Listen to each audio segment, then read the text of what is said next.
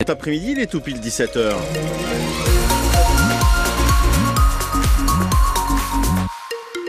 L'actu de notre après-midi avec Claudia Calmel. Bonjour Claudia. Bonjour Sylvain, bonjour à tous. Le rapporteur de l'ONU chargé de la protection des défenseurs de l'environnement demande une enquête et des sanctions autour de la 69. Et oui, Michel Forst s'est ému de la gestion de la ZAD par les forces de l'ordre. Il est venu dans le Tarn à Saïs la semaine dernière après des plaintes euh, sur les méthodes de maintien de l'ordre et d'expulsion des militants anti-autoroute. Et son rapport pointe des manquements de la part des forces de l'ordre, notamment dans la privation de sommeil et de nourriture. Il demande donc d'autoriser sans délai et sans entrave le ravitaillement en nourriture et en eau potable des zadistes. On en reparle tout à l'heure à 17h. Le trafic SNCF a repris il y a un peu plus d'une heure entre Toulouse et Castelnaudary.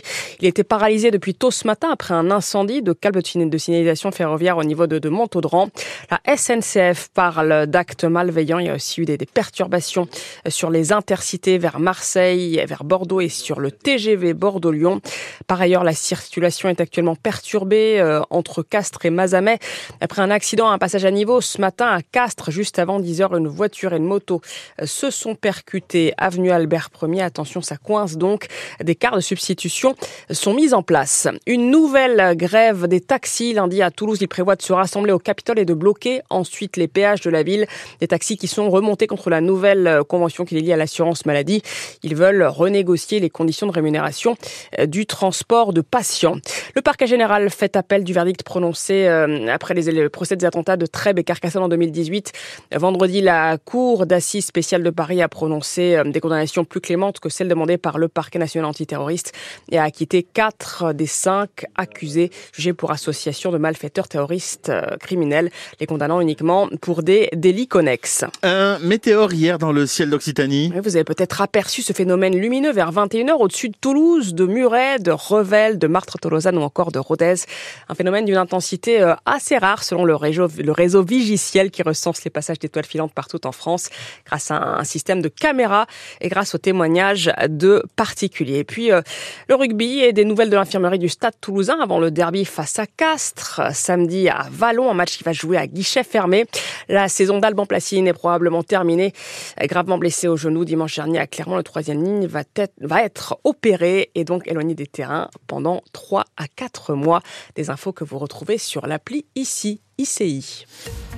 Quel temps pour cette fin d'après-midi, Sylvain? Bon, ah. non, mais je, je dis non, mais déjà, je, bon, on avait, je m'inquiète.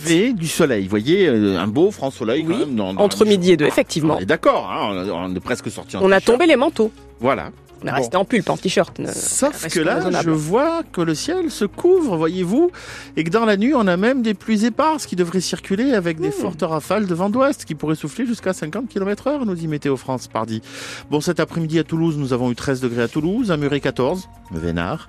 Demain matin, alors le ciel va se dégager aux alentours de 9-10 heures, je dirais temporairement, parce que l'après-midi, une nouvelle couverture de nuageuse va se reformer en même temps qu'un dernier baroud de vent d'ouest qui va se remettre à souffler qui va retomber aussi sec hein, dans, l'après-midi. Au lever du jour de demain vendredi, c'est simple, Arium, 5 degrés sur les thermomètres et partout ailleurs. Toulouse, Revel, Autrive, Villefranche-de-Lauragais, Lavore, Fronton, 6 degrés pour tout le monde sur les thermomètres. Pas de jaloux. Non, pas de jaloux. Euh, c'est un, une fin de semaine un peu mi-figue, mi-raisin hein, qui nous attend. Euh, on sait que ça pourrait être un peu compliqué. En même temps, moi je vais vous dire, s'il pleut, c'est pas si mal.